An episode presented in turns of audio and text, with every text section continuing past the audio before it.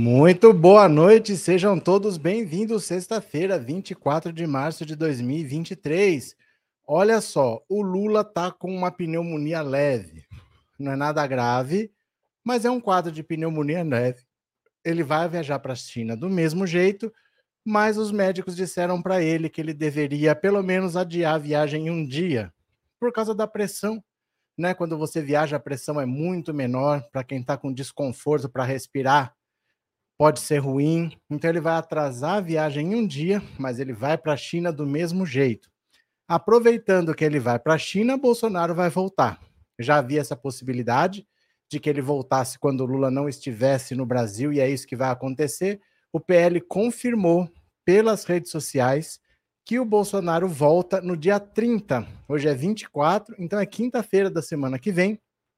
Bolsonaro estará de volta, claro para quem está querendo voltar a escolher o um momento, não tem momento melhor, porque o Lula não vai estar no Brasil. Aconteceu toda essa celeuma com o Sérgio Moro. Primeiro, o Lula disse que queria ferrar o Sérgio Moro. Depois veio aquela operação da Polícia Federal e o Lula disse que era uma armação. O ambiente está turbulento. Tem deputado querendo entrar com pedido de impeachment. Ele vai aproveitar isso aí e vai voltar. É o momento que ele tem que voltar. Não vai ter momento melhor do que esse.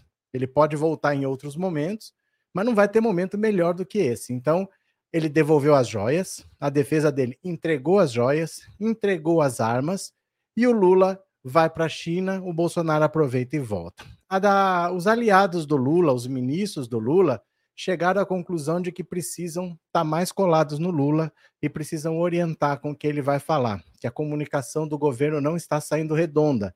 Então, a partir de agora, tudo que o Lula falar, qualquer entrevista, vai ter um ministro do lado que vai conversar com ele, vai orientar antes, vai falar evita isso, evita aquilo, porque se você já viajou junto, se você já foi conversando junto, normalmente é disso que está na sua cabeça, é disso que você vai falar. A não ser que alguém fale uma pergunta muito maluca, fora do planejado, mas normalmente você vai para um lugar, você já sabe qual é o assunto, você já sabe o que, que você vai falar, você já sabe as pessoas que você vai encontrar, você já sabe quais são os assuntos da semana, não foge muito daquilo lá. Então você vai conversando com o Lula na viagem, conversa com ele, fala: olha, evita isso que não é legal. Eu sei que você quer falar isso, mas fala em outro momento. Agora foca nisso daqui, que é importante que as pessoas recebam essa mensagem. Então, sempre agora, quando o Lula falar, vai ter um ministro do lado que vai ter conversado com ele na viagem, que vai estar ali com ele para orientar e falar: ó, isso aqui é bacana falar, isso aqui é melhor evitar, enfatiza aquilo, isso aqui você desconsidera. A partir de agora vai acontecer. Não se esqueçam que ainda é o terceiro mês de governo, tá tudo começando, tá tudo no começo, tá tudo se ajeitando. Tem uma briga entre o Arthur, o Arthur Lira e o Rodrigo Pacheco, que está paralisando o Congresso. O Lula foi conversar com o Arthur Lira, foi conversar com o Pacheco. Vou explicar para vocês o que, que é. Tem essa encrenca do Banco Central que tem que pressionar para tirar esse Campos Neto de qualquer jeito. Vamos ver o que, que vai dar isso daí. O Renan Calheiros, que está dando pulo de alegria porque ele conseguiu ferrar o Arthur Lira. Eu vou explicar com calma isso também. Vamos conversar. Quem está aqui pela primeira vez já se inscreve no canal, é bastante coisa para falar hoje. Se você já é inscrito, deixe seu like, torne-se membro. Gente, vocês vão se tornar membro do canal viu? O canal está perdendo membros, porque eu sei que não está fácil para ninguém a situação financeira. Mas quem puder ajudar o canal, torne-se membro, tá? Mande o super chat, o super sticker, que eu vou ler as notícias a gente vai conversando, tá bom? Depois eu vou fazer uma pergunta no WhatsApp para você já responder, tá bom? Olha aqui. Opa, quadro de Lula é bom e ele vai viajar para a China no domingo, diz o médico do presidente. Ó, então não é nada demais, é um princípio de pneumonia, uma pneumonia leve. O médico de Lula, Roberto Calil Filho, disse ao blog na manhã dessa sexta-feira que o presidente tem um quadro bom e deve viajar para a China no domingo, um dia depois do planejado. Calil fez a afirmação após avaliar o estado clínico do presidente no Palácio da Alvorada. O quadro geral do presidente é bom, ele está estável, está medicado e deve viajar domingo à China. Lula foi diagnosticado com uma pneumonia viral leve, segundo Calil, o que levou o presidente a adiar o embarque para a China, anteriormente previsto para sábado. O principal evento da agenda, o encontro com o presidente Xi Jinping, está previsto para terça-feira e não deve ser afetado pela mudança no dia do embarque. Em evento de lançamento da campanha nacional de combate à tuberculose, a ministra da Saúde, Nízia Trindade, afirmou que o presidente passa bem e está sendo tratado. A China é o maior parceiro comercial do Brasil. A viagem do presidente tem por objetivo defender as relações já construídas entre os dois países e, eventualmente, ampliar a gama de produtos brasileiros para a venda no gigante asiático. Saiba mais sobre a viagem. A comitiva brasileira deve ser composta por mais de 200 pessoas, entre empresários, ministros, inclusive o da Fazenda Fernando Haddad, e parlamentares. Após o retorno ao Brasil, a expectativa é que o governo apresente o novo arcabouço fiscal. Eu não sei por que, inventaram esse nome arcabouço fiscal. É uma nova regra fiscal. Existe uma regra hoje que se chama teto de gastos, então o governo tem um limite do que ele pode gastar. Essa regra vai ser mudada porque ela é impraticável, não dá para mantê-la por 20 anos, e vai ser no lugar colocada uma outra regra. Estão chamando de novo arcabouço fiscal. É uma nova regra fiscal. Só isso, não é nada demais. Vai ter uma regra que vai prever o que pode, o que não pode gastar, em que situações pode gastar mais, em que situação tem que cortar gastos. É isso que está sendo planejado pelo Fernando Haddad e vai ser apresentado na volta da viagem da China, tá? Cadê? 72 horas, tic-tacla, tic-tacla, disse o Marcos. Maria Lúcia, que Deus fortaleça a saúde do Lula física, mental e espiritual sempre. Haroldo, quando a posição não tem nada a apresentar, a oposição, é, qualquer deslize vira motivo para gritaria. Tá certo? Boa noite, Iracilda, bem-vinda. Cadê? É, Robson, na idade do nosso presidente, todo cuidado é pouco. Cadê? É, boa noite a todos do chat, boa noite, Diogo. Gessé, não é só tirar o Campus Net, é tirar a autonomia do Banco Central. Esquece as duas coisas, Gessé. Eu acho que você não está acompanhando, não é assim que funciona. Você está querendo não só tirar o campus neto, é tirar a autonomia. Não vai conseguir nenhuma coisa nem outra, meu caro. Isso não foi, não caiu do céu. Isso não foi posto lá por acaso. Isso foi posto lá porque tem interesses que querem isso lá. E não tem voto para conseguir nenhuma coisa nem outra. Isso foi aprovado no Congresso e não tem votos para tirar. Nem sonha com isso porque não está no horizonte, viu? Sendo bem sincero com você. Cadê? É, well, boa noite, Cris. Bem-vinda. Cadê? que mais? Cadê? Joseildo, boa noite. Essa do Intercept sobre a armação saúde para Lula sem ele, o povão tá lascado. Joseildo, a gente vai falar de uma coisa por vez. Tenham calma, tenham calma, tá? Tem um assunto por vez. Moro Bozo preso quanto antes. Hermínio, cadê? Lua, melhoras para o nosso querido presidente Lula, te amamos. Pronto. Vou fazer uma pergunta para você que você vai responder no WhatsApp. Ó, 14997790615. Esse número é WhatsApp, também é Pix. Se você quiser contribuir com o canal, a chave é esse celular aí. Olha a pergunta que eu vou fazer para você. Se o Lula te telefonasse hoje. Ô, fulano, boa noite, tudo bem? Tá. Fulano, preciso de uma dica. Me dá um conselho. O que, que você acha que eu devo fazer? O que, que você acha que eu devo mudar? O que, que você acha que eu devo priorizar? Se você pudesse dar um conselho para o Lula, o que, que você falaria? Não tem resposta certa, não tem resposta errada, tá? O que, que você diria se o Lula pedisse um conselho para você do que ele deve fazer? Pode ser de qualquer área. Qualquer área. Você fala o que você quiser. O Lula telefonou para você, você atendeu e ele quer um conselho seu. O que, que você fala? O que, que você diria para o Lula? Você vai mandar uma mensagem de voz nesse WhatsApp aqui, ó, no 14997790615, vai dizer uma mensagem curtinha de 10 a 15 segundos, porque se a mensagem for curta, dá para ouvir mais pessoas. Eu peço, por favor, para vocês, para mandarem mensagens curtas. Porque eu peço, as primeiras que eu vejo é 40, 50 segundos. Em 50 segundos dá para ouvir cinco mensagens de 10. Vocês entendem? Eu vou priorizar a mensagem mais curta para ouvir mais gente, para ouvir o máximo de pessoas que eu puder, tá bom? Então diz para mim, o que, que você diria para o Lula se ele te pedisse um conselho? 10 a 15 segundos, fala nesse WhatsApp aí que eu já vou ouvir sua opinião. Beleza? Ó, para mais uma aqui, bora para mais uma. Após fala sobre Moro, ministros decidem orientar Lula em entrevista para evitar desgastes. Então vamos ver aqui, ó. Ministros e interlocutores políticos do Palácio do Planalto preparam uma estratégia para evitar novos desgastes com declarações polêmicas do presidente Lula em entrevista e pronunciamentos. A ideia em gestação no Palácio do Planalto é sempre escalar o ministro para acompanhar Lula em viagens ou eventos com a função de orientar o presidente. Para integrantes do executivo, é preciso melhorar a estratégia de comunicação do governo. O sinal amarelo acendeu depois que Lula afirmou que a operação da Polícia Federal para prender integrantes de uma facção criminosa em uma visível armação do senador Sérgio Moro. Lula deu a declaração durante visita ao Rio de Janeiro nesta quinta-feira, quando comentava a prisão de criminosos que planejavam matar autoridades, entre as quais o próprio Sérgio Moro. Quando atacou Sérgio Moro, Lula estava, inclusive, acompanhado dos ministros Márcio Macedo, secretaria-geral, e Daniela Carneiro, do Turismo. Aliados e assessores argumentaram que Lula ainda está muito ferido pelo período que passou na prisão e, por isso, sempre tem uma reação emotiva quando se refere a Sérgio Moro, que condenou o petista na Lava Jato. A percepção no núcleo do governo é que a declaração de Lula foi um tiro no pé, já que coloca em dúvida a atuação da própria Polícia Federal. Na véspera, a instituição tinha sido defendida pelo ministro da Justiça, Flávio Dino. Então, a partir de agora, sempre que o Lula for dar uma entrevista, vai ter um ministro do lado conversando com ele, orientando, dizendo: Lula, presta atenção nisso, Lula, evita aquilo, Lula, fala desse jeito, não, não bate nisso daqui porque favorece o outro. É a estratégia que eles vão tentar. Uma coisa que funcionou sempre com o Bolsonaro, com o bolsonarismo em geral, é que eles conseguem falar de qualquer besteira para você não falar do assunto principal. Então, por exemplo, quando sai o escândalo das joias do Bolsonaro, os bolsonaristas começam a falar de imposto de renda.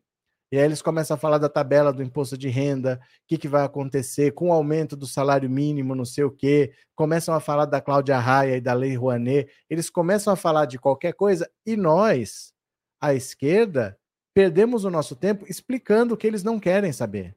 Porque eles não estão perguntando pra, porque eles têm dúvidas, estão perguntando para nos distrair. E funciona. Todo dia eu recebo mensagem assim: ai, o que, que eu falo para um fulano que está perguntando não sei o quê, eu preciso convencer. Você não vai convencer o bolsonarista porque ele não quer ser convencido. Ele só quer se distrair. Ele quer tomar o seu tempo, porque enquanto você está preocupado com o que ele está falando, você não está falando do principal. Então, nessas horas, era importante André Janones. André Janones deveria estar participando do governo, mesmo que informalmente. Ele não precisa ser um ministro para isso, ele não precisa ser um secretário, mas ele tem que ser um aliado do tipo. Ele é o responsável pela estratégia de quando acontece uma coisa ali, ele faz outra coisa aqui. Então agora nós vamos falar da, do cartão corporativo. E aí tá todo mundo falando do cartão corporativo. Quando aparece um bolsonarista aqui enchendo o saco, e o cartão corporativo, como é que tá? Ou então, não, agora nós vamos falar da Zema que morreram. Ele escolhe um assunto fora daquele e aí a gente vai atrás. Entendeu? É que a esquerda, ela é ela questiona mais.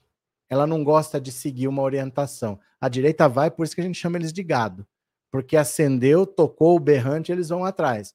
Mas a ideia seria essa, porque com o bolsonarismo funciona. Eles conseguem nos distrair, eles conseguem nos tirar do assunto principal comentando bobagem. Ele fala uma bobagem e a gente perde tempo explicando para eles a bobagem que eles nem querem saber, que é só distração. Então seria importante o André Janones participar do governo agora com essa função de criar esses, essas distrações para a direita. O Lula falou tal coisa. O Moro está se aproveitando, começa a falar de outra coisa. Não é explicar, não é falar daquilo de novo, porque você ajuda o assunto a ganhar repercussão. É falar de qualquer outra coisa. Vamos falar agora da Michelle do PL Mulher. Vamos falar do Carluxo que não sei o quê. Cadê o filho do Carluxo? Não tinha uma mulher grávida do Carluxo? Por que ninguém está falando disso? Era hora de falar. O Bolsonaro não vai voltar? Cadê o filho do Carluxo? É do Carluxo ou é do Jair? Então, você tem essas táticas de, de você poder distrair o assunto, porque é uma guerra só de comunicação. Nos bastidores, você faz o trabalho que você tem que fazer, mas para sufocar essa comunicação desfavorável, essa é uma estratégia que funciona, né? Deixa eu ver aqui. Cadê? É, boa noite, queridos. Boa noite, Maria Isabel. Lívia, isso não é papel do Paulo Pimenta? Claro que não. O Paulo Pimenta, ele é o SECOM, ele é secretário de comunicação. Ele fala da comunicação oficial do governo. Isso é nossa função. Isso aqui não é a função oficial do governo. O governo não está aí para distrair as pessoas. O governo está aí para informar. E isso é outra coisa. Isso não é informar, isso é distrair. Isso não é o governo que faz.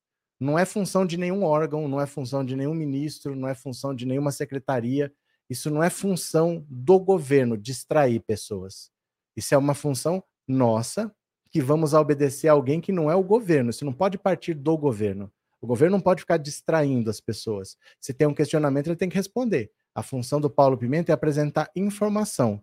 Isso que eu estou falando é exatamente o contrário, é desinformação. Isso não é função do governo, viu? O Janones deveria assumir algum posto nesse desse sentido. Não, mas é, mas é que tá, não é para ter um posto. Não é para ser uma coisa oficial do governo. Você entende que é diferente? É, Maria Isabel, boa noite, eu acabei de ler. Canal do Escude, o governo abandonou o Janones, ele está quieto. É que ele está na dele. Ele é um deputado, está lá na função de deputado junto com outros 512. Ele está fazendo o trabalho dele, quer ser deputado, né? Ele não, ele não está no governo. O Marreco pegou o bonde andando, se lascou. Meire, Wilson, pois é, falei na live do professor José, cadê o Janones? O Janones está na dele, gente, não tem que cobrar o Janones. Não é o Janones, ele está fazendo o dele. Ele não foi chamado para participar do governo. Ele está tocando a vida dele, não é cadê o Janones? É quem vai chamar o Janones quem vai dar uma função para o Janones. Ele não tem. É como eu. É, eu não sou do governo. Eu não sou do governo. Nem você. Você também não é do governo. Então não é o que, que a gente está fazendo aqui. Não. O que, que o governo decidiu? O governo tem que ter uma orientação. O Janones não é parte desse governo, né? Antônia, falta, falta mesmo esse tipo de tática aqui que falta faz o Janones. Mas aí é, é importante entender não existia um ministério chamado Gabinete do Ódio, era uma coisa informal. Não é uma coisa, não é uma secretaria, não é um ministério, é algo fora. Então ele tinha que entender a função dele, conversar com ele, ele é responsável, mas oficialmente não tem nada. Se alguém perguntar para o Lula o que, que o Janones faz, vai falar, não faz nada. Que, que você tem de ligação com o Janones? Não tenho nada. Não. Ah, mas ele fez tal coisa. Não, ele fez porque ele quis. Tem que ser uma coisa não oficial. Vocês entendem? Só vai funcionar se for não oficial. Porque não é o Janones que está mandando a gente falar. Oficialmente, não. Nós todos estamos espontaneamente falando da mesma coisa que o Janones está fazendo. Tem que ter essa cara de um movimento espontâneo, não um movimento institucional do governo, né?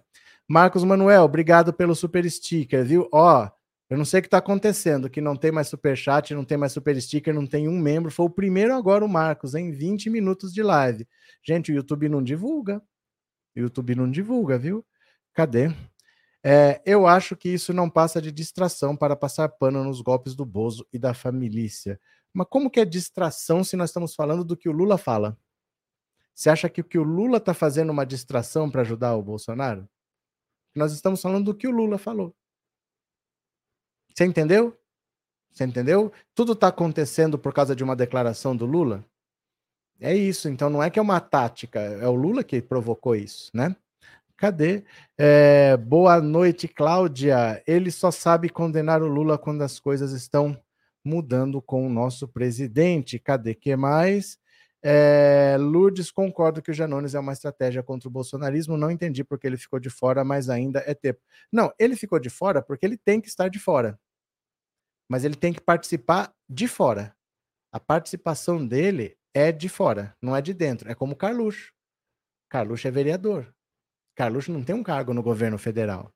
Não pode ser o governo federal falando. O Carluxo é um vereador, não tem nada a ver com o governo federal não pode ser do governo, ele não vai ser chamado pelo governo. Isso tem que ser informal, tem que ser extraoficial. Oficialmente, ninguém nunca vai confirmar. Se não vai ter um comunicado, olha, o Janones agora é responsável por distrair a gadaiada. Não vai ter esse comunicado.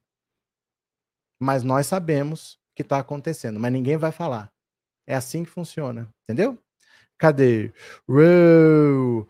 O Janones vai no ICL explicar como contrapor a direita, mas não é isso, Sebastião, não é isso. Não é isso, não é um curso, é fazer. Eu posso te ensinar a fazer pão, mas não é isso. Eu quero que você monte uma padaria. Eu quero que você exporte farinha de trigo, não é aprender a fazer, é pôr a tática para funcionar, entendeu? Rafael, obrigado pelo super sticker, muito obrigado, viu? Valeu, Regina. Muito obrigado pelo super sticker e obrigado por ser membro, viu? Cadê? É, ora, mas ele já não fazia isso, por que não faz agora? Porque ninguém pediu, Maria. Porque ninguém pediu. Gente, assim, é, uma coisa é você fazer na campanha. Ele foi chamado para participar da campanha. Ele não foi chamado para participar do governo, né? Ele não tem função no governo, mas a função dele é fora do governo. É fora do governo. Ele tem que ser chamado extraoficialmente para ter uma atuação de fora do governo, tem que ser de fora. Ele não vai receber um ministério para isso, né? Cadê? RSF, a comunicação do governo está muito engessada, está lenta, precisa agilizar. Não, não tem nada a ver uma coisa com a outra. Não é a comunicação que está lenta. O Lula está falando algumas coisas que estão dando uma repercussão negativa. Isso não é a comunicação do governo que está lenta. São coisas diferentes. O Lula está falando algumas coisas que estão prejudicando a própria imagem dele. Então, uma maneira de fazer isso seria contra-atacar o ataque que vem da direita. É disso que nós estamos falando, não é a comunicação do governo. Você entendeu? São coisas diferentes. Bora para mais uma? Bora para mais uma? Bora para mais uma. Ciro Gomes, antes da posse, Lula está dominado pela vontade de se vingar. Ele falou isso antes da posse, eu me lembro. Ó de Ciro Gomes ao justificar antes da eleição por que não apoiaria Lula à presidência. Lula virou uma pessoa que o que diz de manhã já não serve de tarde, está tomado pelo ódio. Tudo que domina o Lula hoje é a vontade de se vingar. A declaração foi dada ainda em 2021 em entrevista à coluna. Esta semana, Lula tornou público o desejo que nutriu na prisão de se vingar de Sérgio Moro e, tomado pela raiva que ainda sente do juiz, colocou em dúvida o trabalho da Polícia Federal, da Justiça e do Ministério Público. Apesar de o PDT comandar o ministério de Lula, Ciro Gomes tem mantido distância do governo e que continue mantendo, né? E que continue mantendo. Porque assim, a situação do Lula é muito complicada. Ele tá tomando bala, tá tomando pancada de todo lado. O Campos Neto é um problema no Banco Central. Ele não tem muito o que fazer porque ele, a lei dá direito ao Campos Neto de fazer o que ele quiser sem contrapartidas. Porque uma coisa, por exemplo, imagina que eu sou. É, eu trabalho aqui nessa casa. É a minha casa. Mas no exemplo, eu trabalho aqui. Eu sou responsável por manter a casa. Aí o dono da casa fala assim para mim: olha, você tem autonomia, tá? Eu não vou ficar falando todo dia o que você tem que fazer. Você tem autonomia então você pode é, limpar hoje ou você pode limpar amanhã. Você pode mudar eh, o móvel da sala para a cozinha, se você quiser pegar a televisão, colocar ali, você pode cuidar da casa. Se tiver alguma coisa maior, você fala comigo. Mas alguma coisa do dia a dia, você pode consertar e só me dizer o que quer. Dar autonomia não quer dizer que ele não tenha que prestar contas. Então, ter autonomia não é fazer o que ele bem entender e dane-se a sua vontade. Não, ele vai ter que prestar conta sim. Porque o objetivo do Banco Central é zelar pelo emprego, pela renda do trabalhador, pela meta de inflação, e nada disso ele está fazendo. Ele só está mantendo a taxa de juros altas porque ele quer e dane-se. Não é isso que é autonomia. Autonomia é você tem a sua liberdade de tomar decisões para um objetivo que nós combinamos. Então, olha, o, a lei diz, a lei diz que é função do Banco Central que ele tem que cuidar do emprego, que ele tem que cuidar da renda do trabalhador e da inflação. E nada disso ele está conseguindo fazer e fica por isso mesmo. Ele decide manter a taxa de juros nas alturas, trava a economia, não gera, e ele não presta contas para ninguém e não pode tirar ele de lá. Isso está errado. Autonomia não quer dizer carta branca para ele fazer o que ele bem entender e dane-se o Brasil. Não pode ser assim. A autonomia tem que ter seus determinantes, tem que ter os seus limites, ele tem que se enquadrar numa regra. Não é assim, né? É, Climério, boa noite, comunidade Portugal, Espanha, Reino Unido, Norte e Nordeste do Brasil. Boa noite, bem-vindo, Climério. Agnaldo, vamos contribuir, galera. Obrigado, Agnaldo. Obrigado pelo superchat e por ser membro, viu? Cadê? É, aos poucos os alimentos estão baixando de preço. É que muita coisa é sazonal também, né? Muita coisa é sazonal. Então, dependendo da época, época de chuva, época de safra, muita coisa baixa porque é sazonal, muita coisa baixa porque tinha subido por causa da guerra da Ucrânia, o Bolsonaro deixou correr. O Bolsonaro deixou todo mundo que quisesse exportar, exportar. Só que na Europa já está meio equilibrada essa situação, então eles já estão também comprando menos, está sobrando mais alimento aqui, o preço está baixando, mas a taxa de juros continua estrangulando a economia. Nada disso é um alívio muito grande quando a taxa de juros está em 13,75, a mais alta do universo observável, né? Cadê? É, Marreco Moro falou no livro, página 150, que Bolsonaro ligou para ele e pediu para não transferir o preso Marcola, porque poderia haver represália. Não importa, Elias. Não importa o que Sérgio Moro falou, porque não é atribuição nem do ministro da Justiça, nem do presidente da República. Não interessa. Eles não mandam, não é da competência deles. Isso é o Ministério Público que pede e um juiz dá a decisão. É o Poder Judiciário. Então, no caso do Marcola, foi o Ministério Público de São Paulo que pediu a transferência para um presídio federal e um juiz da Justiça de São Paulo que autorizou. O ministro da Justiça ele só faz a parte logística. Ele pega o Marcola e leva para onde tem que levar. Então ele vê se precisa de escolta, quantos policiais precisa, mas ele só obedece o que tem que ser feito. E seja qual for o juiz, seja qual for o, o ministro, seja qual for o presidente, não faz diferença. Vem uma determinação da justiça, ele só executa. Então, isso que o Moro fala que ele transferiu, ele não transferiu ninguém. Ele não transferiu ninguém. Essa história aí é conversa fiada dele. Ele só executou uma ordem que veio da Justiça de São Paulo. A solicitação foi do Ministério Público. Ele não tem participação nisso. E o Bolsonaro não tem que dar pitaco. Moro provavelmente inventou essa história para dizer que ele é o super honesto. Esse diálogo entre Moro e Bolsonaro provavelmente nunca existiu. Ele inventou, isso deve ser uma mentira dele para dizer que ele é super honesto. Isso é conversa dele. Isso é conversa. Tá no livro dele, é mentira não é atribuição nem do ministro da Justiça, nem do presidente da República, é conversa. É conversa dele, viu? Eu sei, viu, Elisa? Eu sei do que você está falando, é conversa dele. É, Maria das Graças, vamos implementar uma campanha contra o BC e arregaçar nas redes. Não adianta arregaçar nas redes, Maria. Arregaçar nas redes para esse tipo de coisa não faz diferença. Porque, assim, não é simplesmente uma questão de pressão popular. Ele precisa ter pressão política. Porque a única saída é no Senado Federal. O Senado é totalmente de direita e é contra deixar o Lula tomar conta do Banco Central. Eles querem que fique na mão do Campos Neto mesmo. Vai continuar nisso daí.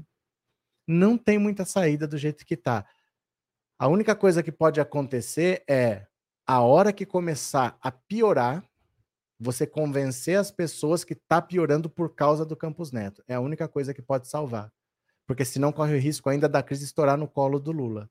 Então, se você conseguir convencer as pessoas que a culpa é da taxa de juros que o Banco Central deixa nesse valor porque quer, é a sua única chance. Fora isso, não adianta Twitter, não adianta, porque não é pressão popular. O Senado é, a, é da direita. É praticamente 100% de direita, é mais de 90% de direita. Viu? Cadê? Boa noite, Jéssica. Corre algum risco do Lula responder no STF ou na AGU pelas falas contra o Moro? Nenhum.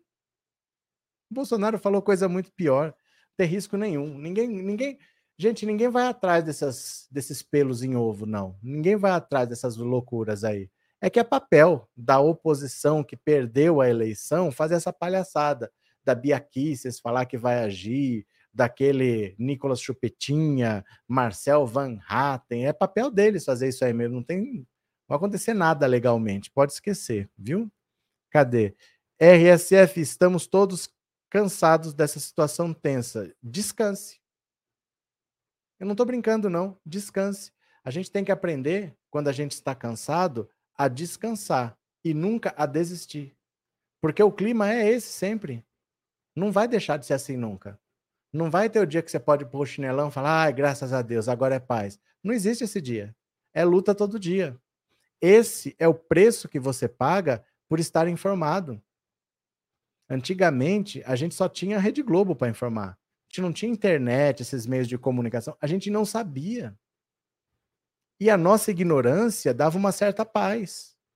Você não sabia que a bomba estava lá, a bomba relógio estava para explodir. Você chegava em casa, jantava, assistia uma novela e ia dormir. A bomba relógio estava lá para explodir, mas você não sabia. Agora, quando você sabe, é sempre isso. Não vai ter o dia que você vai descansar que você vai ter paz. Esse dia não vai chegar.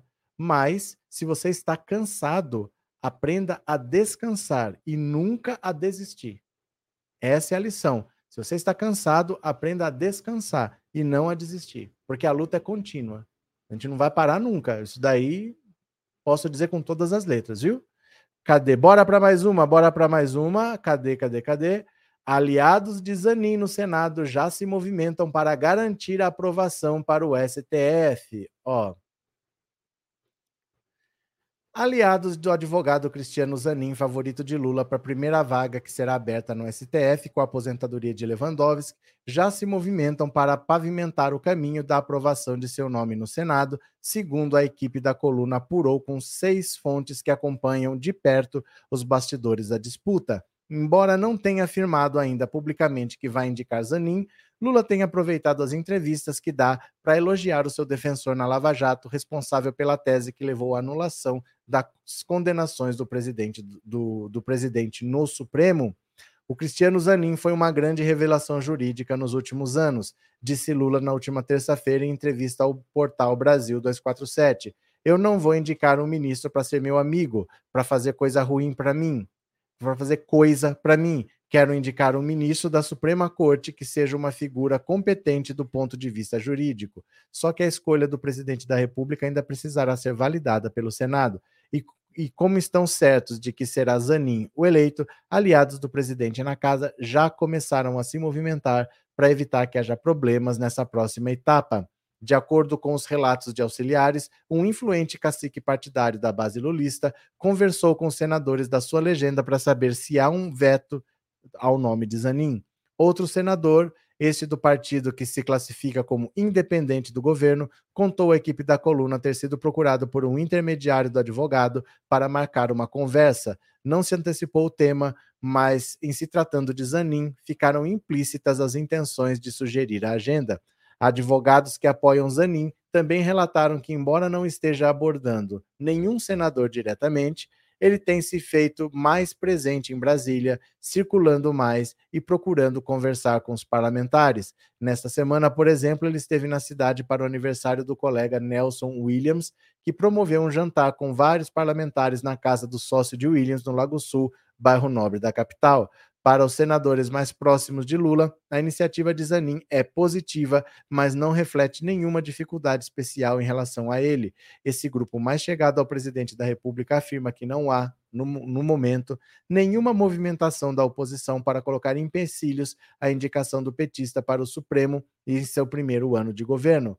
Todo mundo já sabe que o nome do Lula para o STF é o Zanin e que a tendência do Senado é garantir a aprovação dele, disse um senador petista. Ainda assim, aliados de Zanin querem se precaver contra algum tipo de mobilização da base bolsonarista visando criar problemas, especialmente agora que Lula está protagonizando uma disputa pública com Sérgio Moro, alvo da ação de suspeição movida por Zanin no Supremo.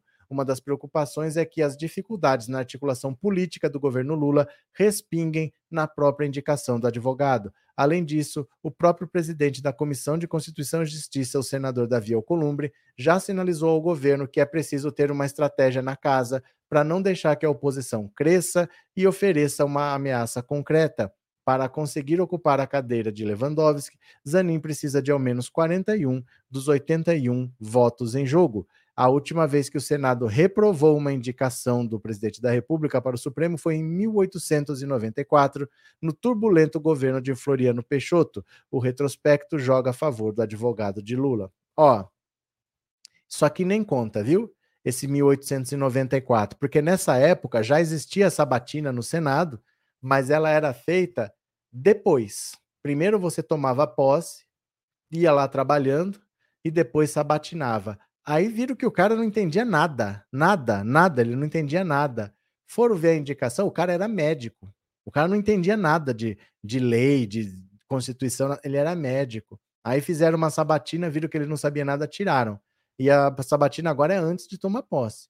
Mas tirando esse caso específico, que é completamente fora da casinha, indicaram um médico para o Supremo, nunca ninguém foi reprovado. Nunca. Então o Senado faz jogo de cena só ele não cumpre a função de realmente verificar se a pessoa tem condições. Até porque, para ser senador, você precisa do quê? De voto. O Jorge Cajuru é senador. O que, que ele entende de Suprema Corte? Ele é formado em direito? Ele é um jornalista esportivo. Então, esse pessoal tem condição realmente de aferir se alguém tem condição de ser ministro supremo? Nenhuma. A maioria ali não tem, praticamente nenhum tem. Então, acaba que passa todo mundo sempre. A tradição é essa, né? Cadê que mais? Cadê vocês? Carlinhos, nunca vamos ter paz, temos que nos acostumar, porque a vida é assim, gente. A vida é assim. A vida é uma luta constante, a luta não vai acabar. Não tem uma hora que ela agora acabou. Não é assim. E depois, daqui quatro anos, que vão passar voando, vai ter uma outra eleição. Do mesmo jeito que teve a eleição em que o Bolsonaro venceu e foi um inferno para nós. Pode ter uma eleição, podemos ganhar, podemos perder, mas a vida vai continuar. A vida é assim, né? Cadê? Real. É, Bernadette, Lula precisa ignorar Moro. Lula está com a língua de escorrega, lá vai todo. Assim ele dá combustível para os bolsonarentos inventarem, distorcer e mentir. Maria Carolina, quem cria cobra uma hora vai ser picado. Nara Faria, hoje entrei no grupo do Lula no Zap pensei que veria união por atos reais, só rancor e desabafos contra o ex, decidir para o partido e me filiar. Quero fazer algo efetivo. É, eu não entendo muito bem para que serve um grupo de WhatsApp, de verdade. Na minha modesta opinião, eu não sei para que serve um grupo de WhatsApp. Porque são pessoas que não se conhecem. Têm algum interesse em comum, mas não necessariamente se conhecem, são amigas. Então é questão de tempo para dar treta.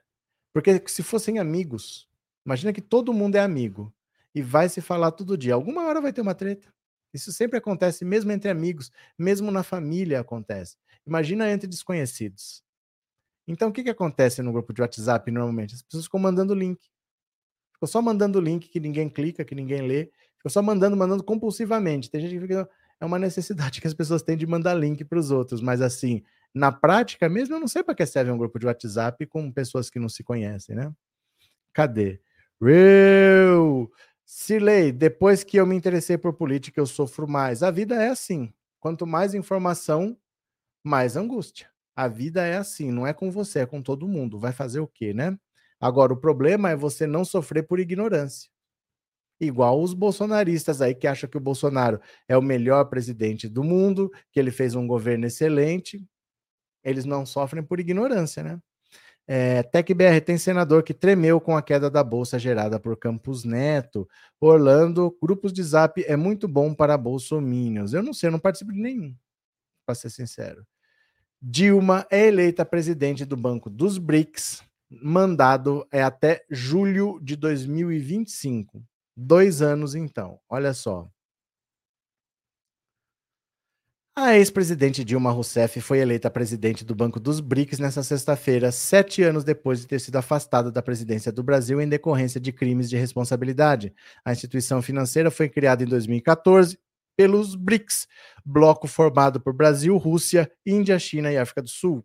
A ex-presidente terá salário mensal médio de cerca de 220 mil reais. O Conselho dos Governadores do Banco é formado por ministros da Fazenda dos países fundadores, além de representantes de quatro novos integrantes, Bangladesh, Emirados Árabes Unidos, Egito e Uruguai, reuniu-se por videoconferência e votou a indicação de Rousseff em reunião interna.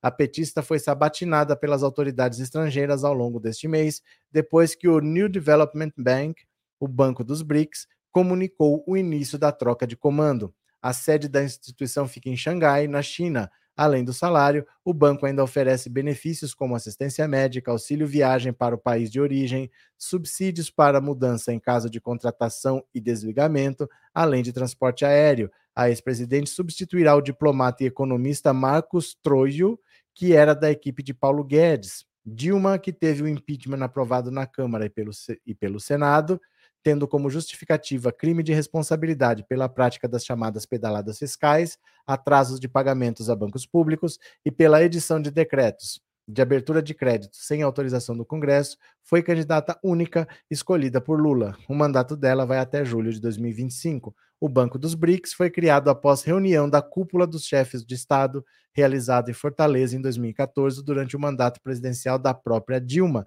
Uma das, uma das intenções era ampliar fontes de empréstimo e fazer um contraponto ao sistema financeiro e instituições multilaterais como o FMI. Atualmente, a carteira de investimentos é da ordem de 33 bilhões de dólares. Então, olha só, a Dilma está sendo foi aprovada para ser presidente do Banco dos BRICS, que é uma versão dos BRICS do FMI.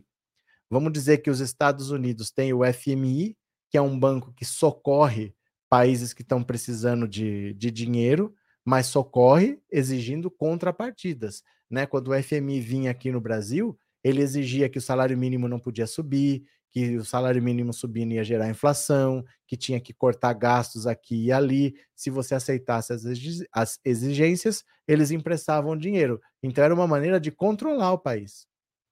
Porque o pai, eles não estavam dando dinheiro para ajudar o país, estavam dando dinheiro para controlar esse país. E a versão dos BRICS é esse banco que tenta ser um contraponto. Então os países que se enrolam na mão dos Estados Unidos passam a ter uma opção porque os Estados Unidos eh, era comum. No tempo da ditadura militar, no governo José Sarney, Fernando Henrique, vinham os homens com a pastinha preta, ia lá para Brasília e decidiu o que o Brasil tinha que fazer. E o Brasil falava assim, senhor, né? É, Sandra, obrigado pelo super sticker, viu? Muito obrigado. Valeu por ser membro. Bernadette, gosto muito de ouvi-lo. A vida é assim mesmo. Quanto mais sabemos, mais angústia sofremos. Sofremos, sofrer por conhecimento é muito melhor. É, porque você pode ter uma vida feliz na ignorância. Né? Por exemplo, eh, que, que imagina assim, eu fazer um exemplo mais crítico só para vocês entenderem. Imagina que você tem uma doença grave.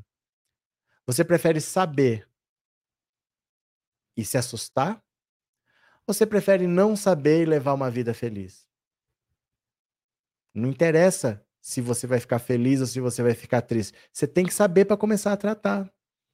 Então a gente não pode querer só notícias felizes. Ai, não vamos falar disso, vamos falar daquilo outro. Gente, tem que falar do que a gente tem que saber. Nós temos que saber o que está acontecendo para a gente ter consciência do que, que eles estão fazendo e a gente tomar as nossas decisões. A vida é assim. Não é? A gente tem que saber. Por mais que a gente não goste, tem que saber. Cadê? Eu vou ouvir vocês agora no WhatsApp que eu perguntei. Se o Lula ligasse para você e pedisse um conselho, o que, que você falaria para ele? Você vai dar sua opinião pelo Pix que está aqui na tela, o 14997790615. É uma mensagem de áudio curta de 10, 15 segundos para dar para ouvir todo mundo. Pode ser? Bora pro WhatsApp? WhatsApp?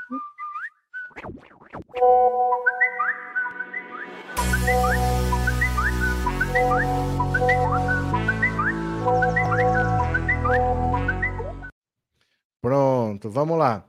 Eu quero ouvir agora a sua opinião então é 14997790615. Você vai dizer um, uma mensagem de voz curtinha, 10 a 15 segundos. Se o Lula ligasse para você e pedisse um conselho, o que você falaria? Vamos ver? Eu quero ouvir a sua opinião. Bora, olha só. Boa noite, professor. Eu sou Ana Maria. Se Lula ligasse para mim, eu diria que ele está sendo um excelente presidente. Continue assim e diria: Te amo, Lula, e o Nordeste inteiro. Valeu. Boa noite, professor Roberto. Marisete Souza Paraíba. Hum. Conselho para o Lula. Lula, continue como você está sendo. Assim tá bom demais. Valeu, obrigado. Cadê quem mais aqui? Professor, o conselho que eu daria para ele era que colocasse Pedro Serrano como ministro do Supremo Tribunal Federal. Valeu. Oi, professor Roberto, aqui é Guia Martins, do Rio de Janeiro. Hum. Eu diria, se afaste dos puxa-sacos. Valeu. Boa noite, professor. Acho que Lula deve falar sim, mas simplesmente o que tem a ver com o governo. E também acho que ele está mal assessorado. Valeu. Boa noite, professor. Aqui é Celso. Eu acho que a, eu acho que a coisa mais prioritária do Lula é botar o Bozo e o Mareco de Maringá na cadeia. Valeu, Boa noite, obrigado. a Maria Aparecida aqui de São Paulo. Eu diria para o Lula que para ele se comunicar como o Bozo fazia, uma vez por semana com o povo e falar na língua do povo tudo que ele está fazendo. Com certeza o povo precisa disso. Mas deixa eu só explicar: o Bolsonaro não se comunicava com o povo, ele só falava com a gadaiada. Ele nunca se comunicou com o povo. Essas lives dele era para não se comunicar com o povo, é para não dar entrevista, para não aparecer na televisão, era específico para gadaiada, né? Reúne o Senado e bota esse presidente do Banco Central para fora. Ah, seria um bom conselho, mas como é que faz, né? Querer nós queremos. Cadê? Boa noite, professor. Aqui é o Valdomiro de Sorocaba. Fala, Valdomiro. Eu falaria para o Lula o seguinte: Lula, você deve falar o que você quiser, que você tem o direito de falar o que você quer, porque você só fala coisa proveitosa e boa e com bastante significado. Para professor, eu falaria para boa noite, professor, eu Oi. falaria para ele fazer de tudo para pôr o Moro na radeia. Valeu. Boa noite, professor. Eu diria, Lula, continue assim. Uma palavra errada, todo mundo fala. Valeu.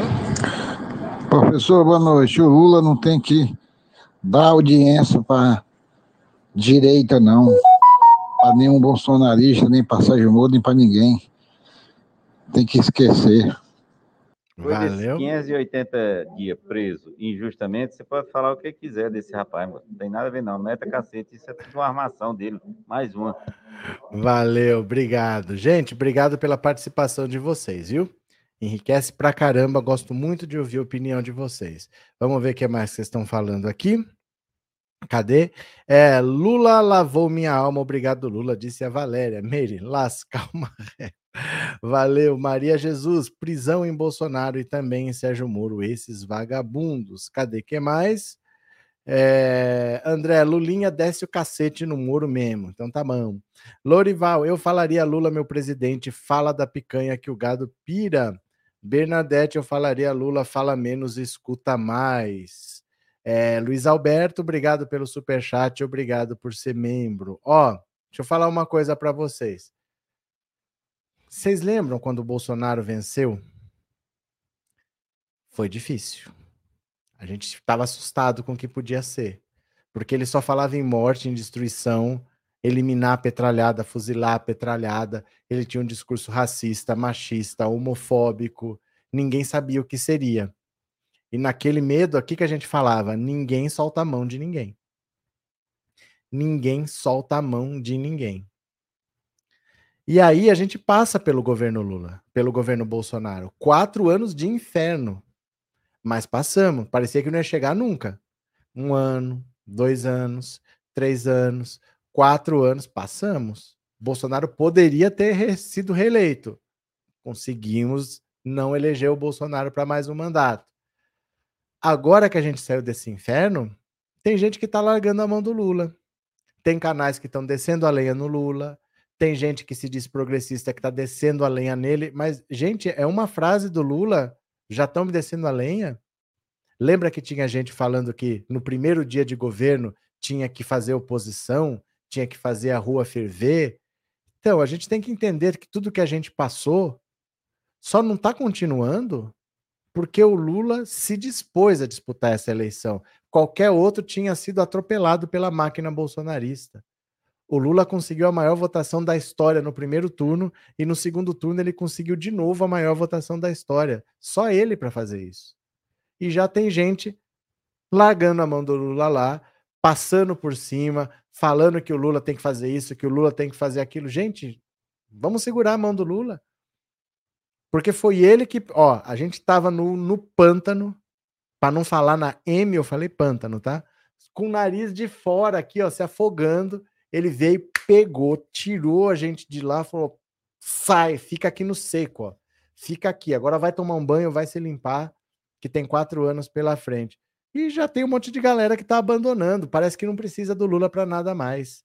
Parece que o Lula, porque ele tinha que servir, ele já serviu. A gente precisa tomar cuidado com isso, viu? A gente precisa tomar cuidado porque a esquerda ela é muito visceral, ela é muito emotiva, ela não para às vezes para pensar e ela bate do jeito que bateram na Dilma, a esquerda que começou batendo na Dilma por causa de um aumento de 20 centavos quando o Haddad era prefeito em São Paulo. A direita viu que a esquerda estava fazendo, foi lá e pegou o movimento para ela e virou movimento pelo impeachment. Então, cuidado. Tem gente que está batendo no Lula sem dó, viu? Na esquerda, eu tô falando. A direita, tudo bem. A direita a gente espera. Né? Achar que a Folha, Estadão não vão bater? Vão bater. Mas na esquerda, canais de esquerda que estão batendo no Lula, viu? Cadê? É... O que é do Bozo e do Marreco está guardado, é só esperar. Ana Oliveira. É, Anne Carolina, boa noite. Hoje me enrole bastante, a me enrolei bastante e me atrasei demais. Falei, me enrole bastante, quer ser enrolada? Aqui não tem isso, não. É, Sandra, era claro que assim que o Lula entrasse, iam começar a criticar até a própria esquerda.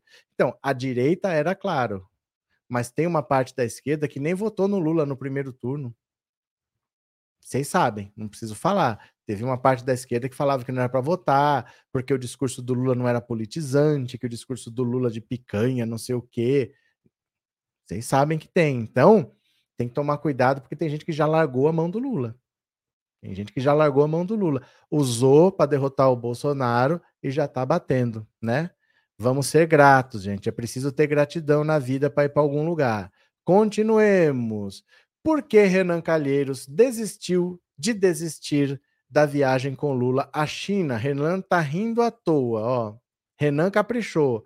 O presidente da Comissão de Relações Exteriores do Renato, Senado, Renan Calheiros, estava cogitando desistir de integrar a comitiva de Lula que vai à China no domingo. Mas, com a desistência de Arthur Lira, seu desafeto, o senador resolveu confirmar a viagem.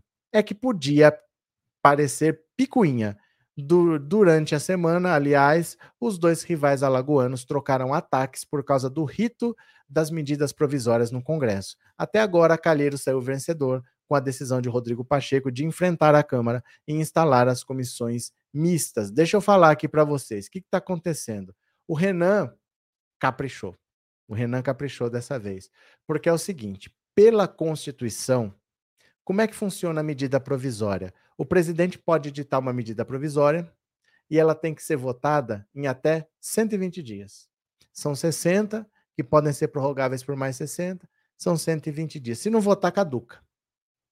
Nessa votação, a Câmara e o Senado têm que aprovar. Então, a Constituição diz que tem que ser formada uma comissão mista de Câmara e de Senado que analisa a medida provisória e depois de ser analisada, discutida, vai para a votação já praticamente aprovada. Porque tudo que poderia ter de coisa assim que um é contra, que o outro não é, você já dá uma ajeitada ali, já conversa e ela já sai meio que direcionada. Só que com a pandemia, essas comissões pararam. E a medida provisória estava indo direto para o plenário, estava indo direto para a votação. E aí o Arthur Lira cresceu. Ele cresceu porque ele tinha um orçamento secreto na mão e ele botava dinheiro na mesa, como ia direto para a votação, ele aprovava ou ele não aprovava conforme a vontade dele. Então, quem fazia a medida provisória, oficialmente, era o presidente. Mas não adiantava nada, porque ia passar ou não dependendo do Arthur Lira, porque ele tinha os deputados na mão com esse orçamento secreto. Agora não tem mais o orçamento secreto, mas ele fez uma base de aliados. Esse pessoal se juntou a ele por causa do dinheiro, ele tem esse pessoal ainda.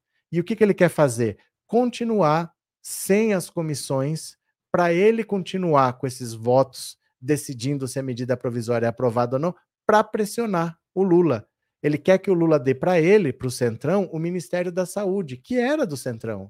Era do Ricardo Barros, lembra do PP? O Ricardo Barros, que estava envolvido no rolo da vacina, da Covaxin, é do partido do Arthur Lira. E ele quer o Ministério da Saúde porque é onde tem dinheiro, é onde tem verba, é onde tem orçamento grande e está pressionando, chantageando o Lula, que ele quer manter sem as comissões para votar lá, e aí, em troca de aprovar, ele aprova. Ele não tem problema nenhum em aprovar, desde que o Lula dê para ele o Ministério da Saúde. Tira, tira de lá a Nízia Trindade e entrega na mão do, do Arthur Lira para provavelmente o Ricardo Barros tomar conta. É isso que ele quer.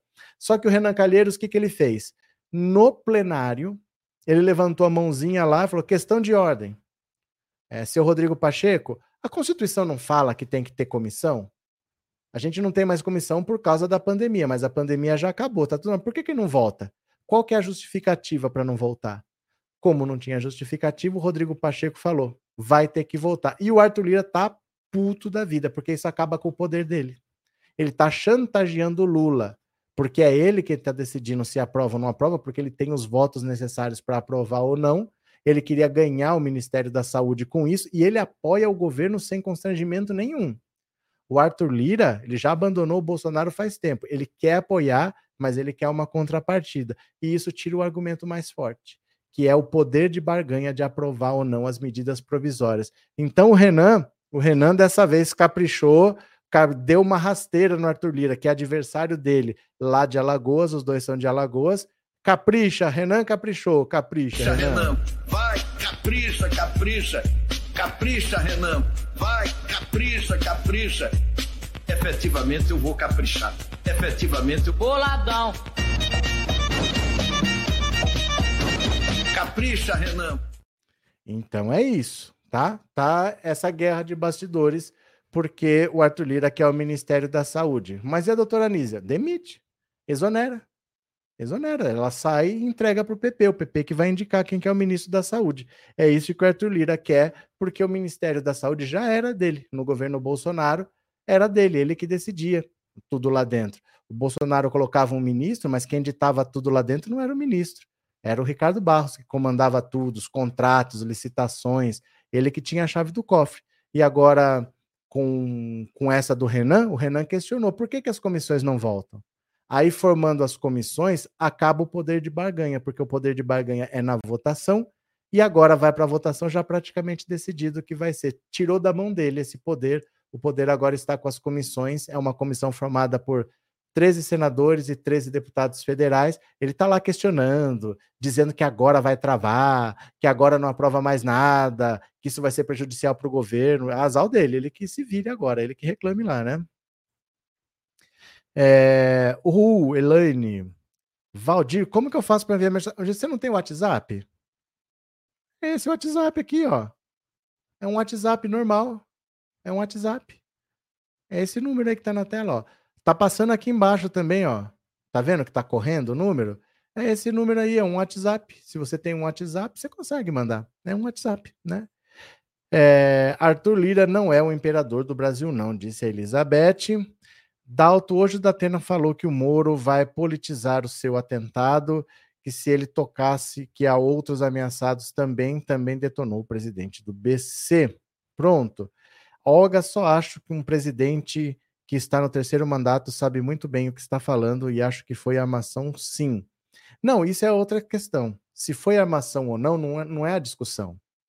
A discussão é: vamos supor que seja. Vamos supor que o Lula tem razão. Mas ele ganha ou perde falando isso? Sabe? Porque assim, cadê a Olga? Rodrigo, salve professor das grandes mídias piram no papai Lula. Cadê a Olga aqui? Cadê? Olga. Imagina assim, Olga. É, vamos dizer assim. Tô aqui no canal. É só um exemplo. A Olga não vale nada. Porque a Olga fez isso, isso, isso. Tudo bem. Alguma história qualquer. Vale a pena eu falar isso aqui no canal? Por mais que seja verdade? Eu ganho alguma coisa com isso? Ou eu vou passar por um cara rancoroso que conheceu a Olga e ele tem uma rixa pessoal com ela e ele tá lavando roupa suja na internet. Você entende? Não é uma questão de ter razão ou não. A questão é: você ganhou ou você perdeu? Porque muitas vezes não é simplesmente estar certo ou estar errado, é se isso é conveniente. Às vezes você foi mal atendido numa loja e você pode fazer um escândalo, mas você ganha realmente alguma coisa com isso? Será que se você não conversasse ali e desfizesse, não, não era melhor? Depois, outra vez, você pode precisar ir lá de novo e as pessoas vão estar de cara amarrada? Ninguém discute se teve ou não armação. A questão é: é conveniente o Lula ter falado isso? Ele mais ganhou ou ele mais perdeu? Ele ajudou o Sérgio Moro a ganhar aliados? A questão é essa, a conveniência, não é se ele está se ele está falando uma verdade ou não. Você entendeu? Cadê? Rodrigo, salve as grandes mídias, essa eu acabei de ler. Rodrigo Cândido, ele estava de óculos do Moro, que era armação. Rosane, gente, olha o tamanho da abóbora do Lula. Anne, Lula perder, na opinião, mesmo tendo razão. Regina, Lula é gigante. Lula tem o meu incondicional apoio. Cadê Ana Maria? Parabéns pela explicação, agora entendi bem. Parabéns também para o Renan Calheiros, esse corrupto do Lira caiu do cavalo. É, porque a ideia dele, ó, tô meio fora de foco aqui. A ideia dele era pressionar o Lula até conseguir para ele o, o Ministério da Saúde. Era isso que ele queria. Ele queria o Ministério da Saúde porque já era dele. O Ricardo Barros que dava as cartas, que estava lá metido na CPI da Covid, com a Covaxin, apesar de ter um ministro do Bolsonaro, mas quem mandava para valer era o Centrão. E ele quer esse ministério porque tem muito dinheiro e as coisas são meio emergenciais, porque é saúde, né? Ah, tem que comprar, vai sem licitação, é meio sem controle. Só que agora vai ter que voltar às comissões e acabou a graça do Arthur Lira. Gente, eu vou fazer uma pausa agora, eu volto às 21 horas. Ai, olha quem tá aqui. Olha quem tá aqui. Me atazanando a vida, esta senhora. O que, que essa senhora quer? Olha lá. Dá oi pro povo. Fala: Oi, meu povo. Eu tô aqui atazanando a vida. Eu vou parar agora, mas eu volto às 21 horas, tá? O Bolsonaro definitivamente já tem data para voltar, confirmada pelas redes sociais do PL. Dia 30 ele está de volta, ele já devolveu as joias, ele devolveu as armas e, por coincidência, a arma que ele devolveu é de uma marca, de um fabricante que desde 2017 está querendo entrar no Brasil, está querendo produzir armas aqui no Brasil. Quem diria, não? Quem podia imaginar? Então voltem, a live vai aparecer na tela para você. Você já clica, ativa o lembrete que eu já volto já já. Pode ser? Então até daqui a pouquinho, meu povo. Um beijo grande. Já já eu tô de volta e eu já fui. Valeu, olha quem tá aqui. Tchau.